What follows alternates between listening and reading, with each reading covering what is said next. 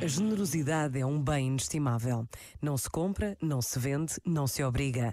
Há quem diga que está impressa no caráter da pessoa. Faz parte da sua forma de ser.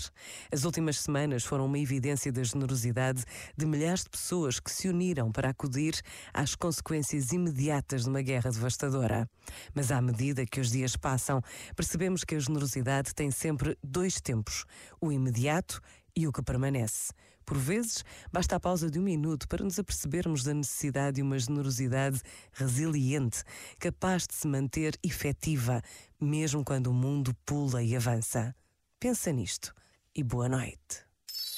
Este momento está disponível em podcast no site e na app.